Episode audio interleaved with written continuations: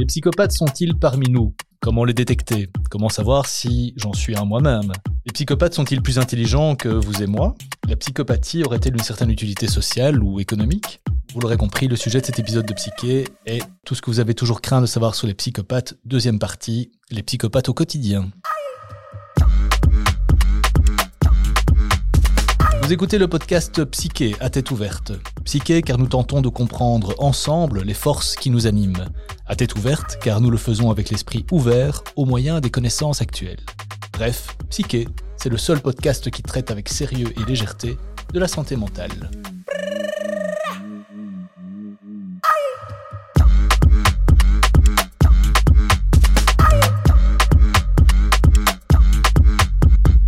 Le plaisir de co-animer ce podcast avec Pierre Oswald. Pierre, bonjour. Bonjour. Alors Pierre, vous êtes psychiatre et docteur en psychologie, expert judiciaire et vous enseignez à l'université.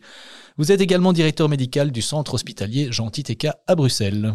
Et vous, Alban Antoine, vous êtes juriste. Vous êtes manager aussi et vous travaillez depuis près de 20 ans dans le secteur des soins de santé.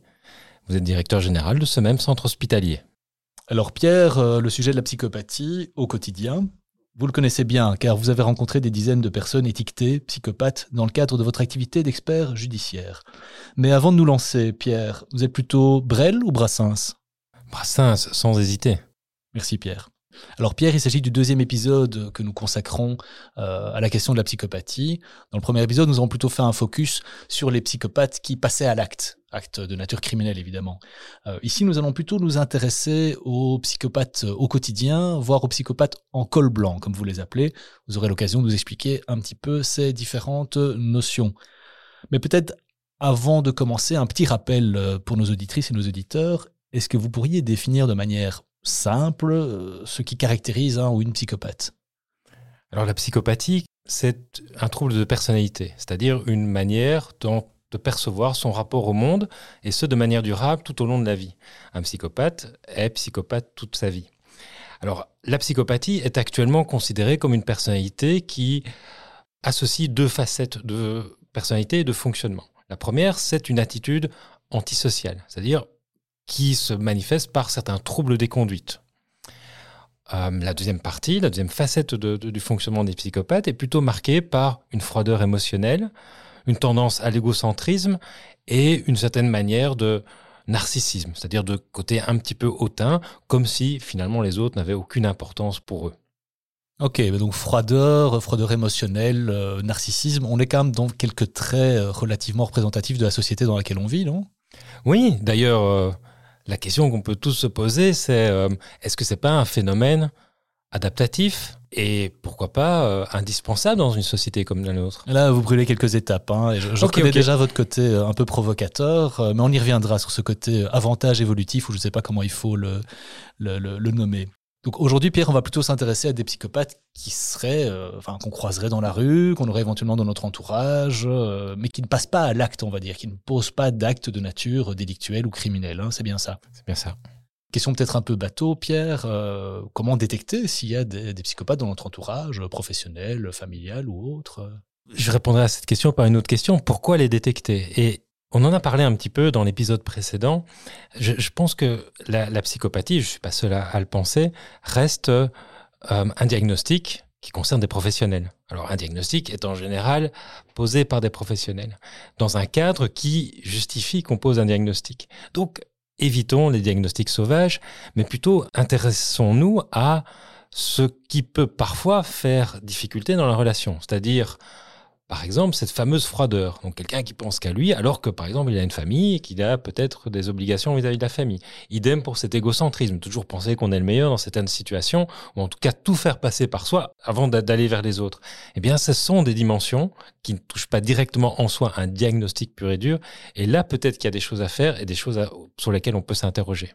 Mais évitons ces diagnostics sauvages de psychopathie. C'est ça, donc je ne trouverai pas dans mon magazine préféré un test de personnalité, êtes-vous psychopathe Et euh, si j'ai répondu 14 fois D et 12 fois A... Euh, non, sauf que on en trouve quand même de temps en temps. Et donc, ne faites pas confiance à ces tests-là, vraiment. Et adressez-vous à des professionnels si vous voulez voir si vous êtes psychopathe, euh, allemand. si je peux faire une parenthèse d'ailleurs, donc vous êtes un professionnel, vous avez un entourage vous-même, un entourage familial, des amis, etc. Est-ce qu'il vous prend parfois de poser des diagnostics que vous préservez dans votre fort intérieur évidemment, mais vis-à-vis de personnes de votre entourage Oui, je crois qu'on ne sait pas faire autrement. Hein. Ça, séparer comme ça les différents pans de sa vie, c'est, pas possible. Je connais un, diabétologue qui, s'amuse à, aussi détecter les diabétiques lors des repas de famille. Donc, je fais la même chose avec les psychopathes. Et c'est, une activité assez agréable. Mais je... C'est un genre de hobby en fait. Oui, mais qui n'est pas rémunéré. Oui, c'est ça, c'est ça. Alors, est-ce qu'on a une, estimation, on va dire, dans la population, euh, la population occidentale, d'un certain pourcentage de personnes présentant, on va dire, euh, un trouble dans le spectre de la psychopathie? Je ne sais pas si ça se dit comme ça. Oui, mais alors, euh, bah, votre question appuie bien sur la difficulté qu'on a de pouvoir détecter euh, et en tout cas faire des études relativement sérieuses sur ce sujet, en grande partie parce que lorsqu'on cherche des psychopathes, ben on va les chercher dans le lieu où ils sont les plus représentés, c'est-à-dire en prison. Donc il est difficile de pouvoir élargir ou en tout cas dire que les chiffres qu'on a en prison sont représentatifs évidemment de ce qu'on a dans la population générale. En prison, on tourne en général jusqu'à 10, 20, parfois 30% de personnes qui présentent quelque chose d'allure psychopathique. Dans la population générale, évidemment, ce chiffre est bien plus bas, mais ce ne sont que des estimations D'abord parce que il est très difficile de trouver un échantillon qui soit vraiment représentatif. Et puis la deuxième chose, c'est que actuellement, les critères de psychopathie ne sont que des avis d'experts. Et donc, pour un expert, ce sera de la psychopathie. Pour un autre, ce sera beaucoup moins. Et donc, euh, les chiffres sont finalement assez vagues et tournent autour de quelques pourcents. Mais je n'irai pas plus loin dans la précision des chiffres. Alors vous avez parlé tout à l'heure de, de psychopathes qui mènent une vie je mettrai avec des guillemets normales. Hein. On s'entendra difficilement sur c'est quoi une vie normale, mais une vie avec euh, une fois encore un entourage, un métier, une famille. Euh, l'image qu'on se fait, c'est finalement d'être relativement froid. Est-ce qu'on peut être psychopathe et, euh, aimer son entourage, aimer sa femme, son mari, ses enfants c'est compliqué. Hein. C'est, son, labrador. Son labrador peut-être un, petit peu plus si on peut le manger à la fin de l'épisode. Mais non, en général, les, les psychopathes ont ou en tout cas ceux qui présentent des traits de, psychopathie, parce qu'on n'est pas que psychopathe, hein. on peut être, comme je disais tout à l'heure, psychopathe et diabétique, et, psychopathe, et, ou avoir par exemple des problèmes de sommeil ou, d'autres, soucis. Globalement, les personnes qui présentent des facteurs liés à la psychopathie présentent un, niveau d'égocentrisme et de narcissisme qui, globalement, et de nouveau, des exceptions existent et elles sont fréquentes, mais empêchent une vie relationnelle comme on l'imagine dans, dans, la vie de tous les jours, comme on l'imagine communément, comme, comme vous et moi, avec un couple ou, euh, ou des enfants, etc. Donc c'est en général assez compliqué d'avoir une vie normale quand on est psychopathe. Et peut-être une autre question en parallèle, est-ce que les psychopathes savent qu'ils le sont? Oui, oui, oui, tout à fait. Euh, c'est tout à fait possible. J'ai rencontré des personnes chez qui bah, on arrivait au bout de l'évaluation et comme quand vous allez chez le médecin, on pose le diagnostic euh, à la fin, bah oui, ben il m'est arrivé d'annoncer à certaines personnes qu'ils avaient des traits psychopathiques. Bah, ils prenaient ça de manière tout à fait euh, naturelle, euh, souvent en, comprenant que une personne comme moi propose ce diagnostic et n'y voit d'ailleurs aucun problème à être un psychopathe. Et dans quel cadre vous retrouvez-vous à faire ce genre d'évaluation, en dehors des passages à l'acte criminel, hein, évidemment? Alors là, on est amené à faire des expertises aussi de personnes qui ne font pas spécialement, ne se retrouvent pas au pénal, donc se retrouvent dans d'autres dispositifs. Alors là, c'est parfois un peu plus euh, euh, difficiles à amener ou à traiter, mais ce sont parfois dans certains conflits au civil, par exemple, où, euh, on est amené, moi pas directement, je vous avoue, j'aime pas trop ça, mais moi je fais que du pénal, c'est plus rigolo, mais au civil, il y a parfois des évaluations dans le cas de divorce ou de garde d'enfants qui imposent que certains diagnostics soient posés.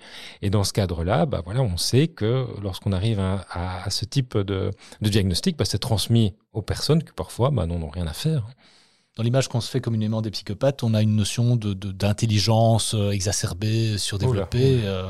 est-ce que, est que les psychopathes sont plus intelligents que, que, que, moi, que, vous surtout ah, peut-être Non, surtout pas, pas que vous, Allemand, mais non, il est très très difficile euh, d'imaginer que les psychopathes seraient plus intelligents. Et d'ailleurs, si les psychopathes très intelligents, c'est ceux qu'on n'arrive pas à, retrouver ou qu'on n'arrive pas à capter. Non, euh, globalement, les psychopathes ne sont ni plus intelligents ni plus bêtes que, que la plupart des, gens. Ce sont des personnes qui ont un niveau d'intelligence tout à fait, euh, tout à fait commun. Ok, ok, intéressant. On parle beaucoup de cet aspect euh, froideur émotionnelle Est-ce que vous verriez un avantage quelque part euh, en termes de prise de décision, par exemple, de, justement de ne pas être euh, influencé par, euh, par ses émotions? Est-ce qu'un psychopathe prend de meilleures décisions, car plus rationnelles, moins teintées par les, par les émotions? Voilà, vous me posez plein de questions, mais plein de choses à, dire. très intelligent. Ben, parce qu'elles sont très intelligentes.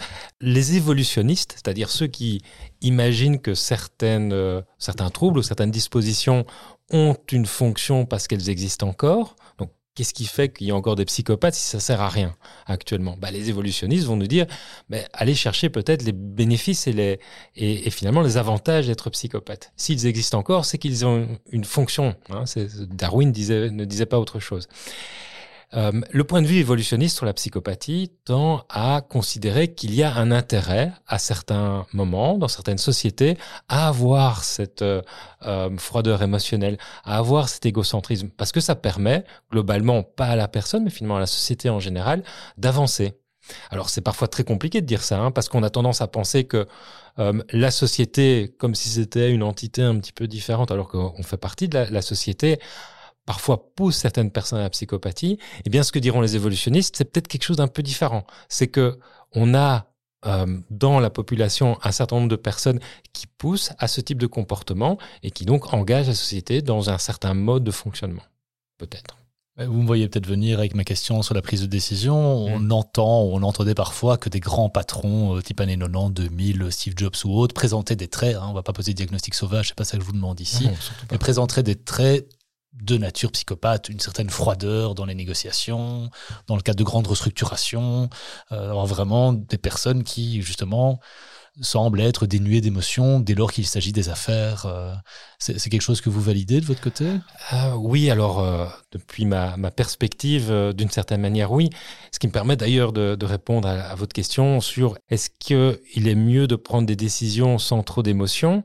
Alors je pense que tout dépend évidemment, non seulement des, des décisions qui sont prises, mais finalement du niveau d'émotion. Il est quand même assez intuitivement inimaginable que des décision soit prise sans pouvoir y mettre un peu de soi-même, hein, un peu d'émotion qu'on ressent et de manière intuitive aussi de ressentir certaines choses que, qui pourraient être les conséquences de ces décisions.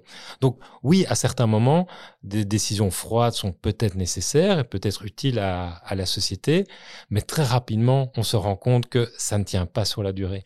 Et plein d'exemples tentent à montrer que c'est bien d'être froid à certains moments, mais que ça tient pas longtemps, tant en termes de management qu'en termes même de politique, hein, de fonctionnement de certains États. On reviendra peut-être dans, euh, dans les choix des, des, œuvres, j'en parlerai, mais vous verrez quel exemple, un exemple récent tend à, à valider mon hypothèse. Et peut-être comme on, parlait tout à l'heure de détection euh, un peu sauvage, ça vous arrive parfois de regarder genre un débat télévisé, de vous dire tiens, celui-là, à mon avis, il y a quelque chose. Oui, oui ben, bien sûr. Hein, ben, comme euh, comme je le fais dans les repas de famille ou dans certaines réunions au travail, bien sûr. On a évidemment envie de vous, demander des exemples, mais je pense que ce serait un peu, euh, un peu hasardeux de notre part et c'est pas la ligne de conduite qu'on s'est fixée pour ce podcast. vous avez bien raison. Pierre, vous avez parlé tout à l'heure d'un narcissisme assez poussé chez les, euh, chez les personnes souffrant de, psychopathie. Euh, on parle beaucoup depuis quelques années de, des pervers narcissiques. Alors, est-ce que c'est la même chose? Est-ce que c'est différent? Alors, pervers narcissique recoupe toute une série de, de, fonctionnements. En effet, le terme est à la mode. Rappelez-vous, évitons les diagnostics sauvages et ne nous arrêtons pas à des, euh, à des, mots ou à des étiquettes, mm. euh, mais plutôt à des fonctionnements et des comportements. Il y a un mot sur lequel je voudrais revenir, c'est, vous l'avez dit, c'est le mot de pervers. Alors un pervers, c'est quelqu'un qui, dans la tradition un petit peu euh, psychiatrique et psychologique, fait du tort à l'autre et éprouve du plaisir à faire du tort à l'autre. Et effectivement, un pervers narcissique qui, au-delà de sa perversion, euh, tend à augmenter son narcissisme, ça peut faire du tort. Et je pense vraiment qu'il ne faut pas dénigrer cette notion-là parce que ça existe, mais qu'il faut prendre ça avec prudence. Mais la grande différence avec la psychopathie, comme on en parle tous les deux euh, aujourd'hui, c'est que le psychopathe, je le répète, bah, s'intéresse finalement assez peu à l'autre. Et donc, le pervers narcissique aura tendance à se sentir bien quand il fait du mal à l'autre, le psychopathe s'en fiche. Ok, ok. Donc vraiment cette notion d'intérêt personnel avant tout le reste, qui est, euh, qui est centrale ici une fois encore, mais c'est vrai que vous l'avez bien expliqué lors de, l'épisode précédent. À ce propos, je reviens peut-être un peu sur, euh, sur ce, côté avantage, euh, avantage évolutif euh, dans une société donnée. Est-ce qu'il y a des sociétés dans lesquelles les psychopathes ont tendance à s'élever beaucoup plus haut dans la pyramide sociale? Il y a toute une série d'hypothèses qui existent là-dessus. Hein, et on a un peu tendance à imaginer, par exemple, qu'aux États-Unis, il y aurait hmm. une survalorisation de, de, la psychopathie et peut-être moins dans certaines parties du monde, comme en Asie, par exemple.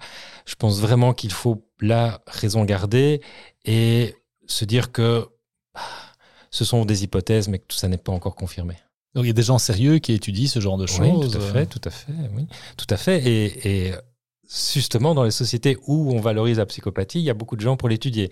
C'est toujours ça qui est intéressant dans, dans ce type de, de recherche, c'est que bah, finalement, on se demande si on n'est pas dans une histoire de poule et d'œuf. C'est ça, où euh, le fait de, de, passer la loupe grossit finalement le, phénomène. plus on en parle, plus on en crée. Hein. C'est aussi ça le, un des enjeux de la psychopathie.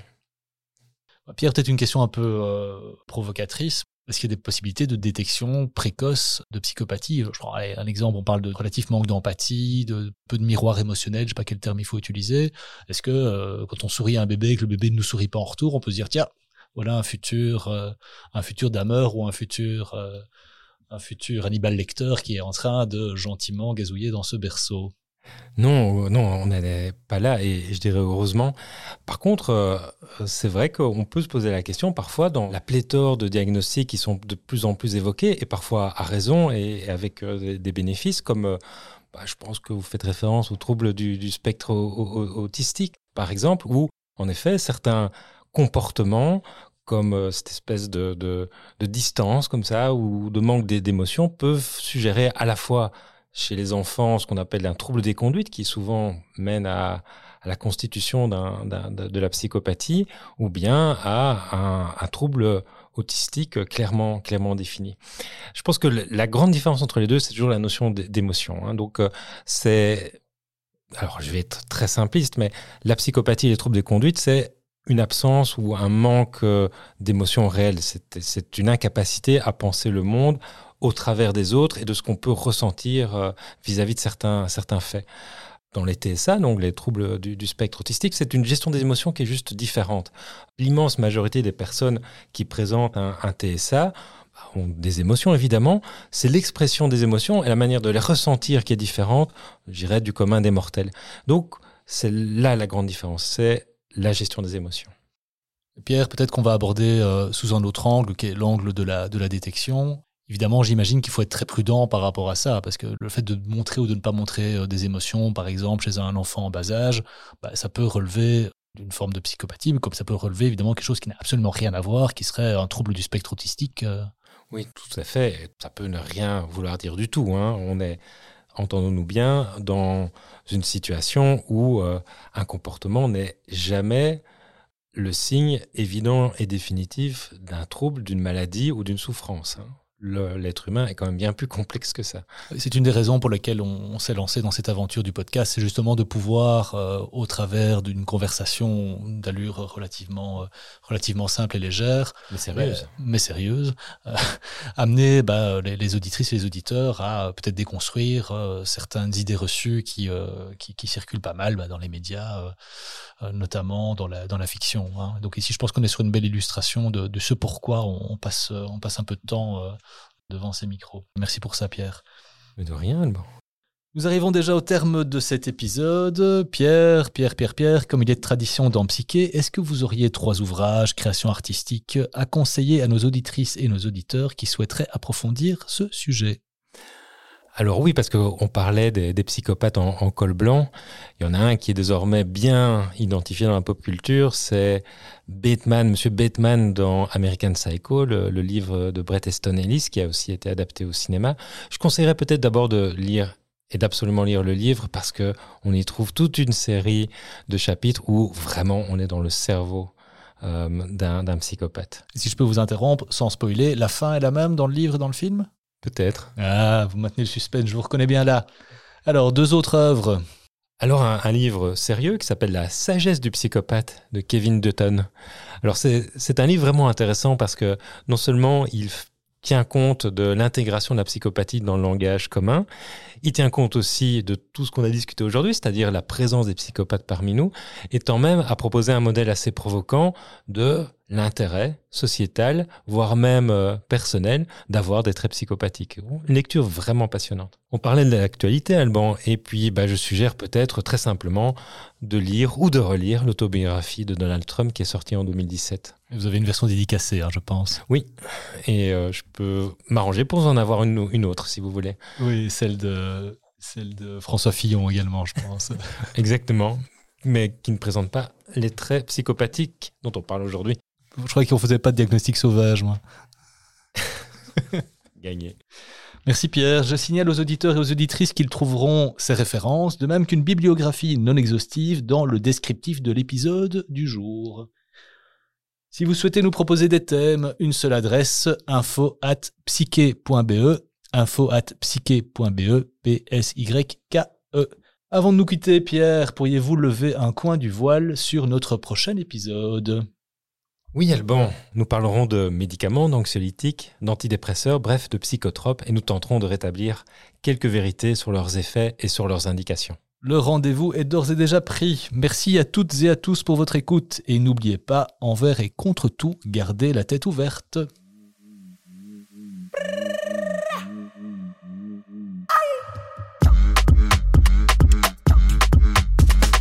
Chers auditrices et auditeurs, c'est la fin de cet épisode de Psyché à tête ouverte. Il a été réalisé par l'agence Benvox et coordonné par Maya Azizelaoff et Antoine Arnould. Si vous avez aimé, vous pouvez liker et partager. Vous pouvez aussi nous envoyer vos propositions de thèmes à l'adresse info at psyche.be. Nous vous remercions pour votre écoute et on vous donne rendez-vous pour le prochain épisode dans deux semaines, jour pour jour.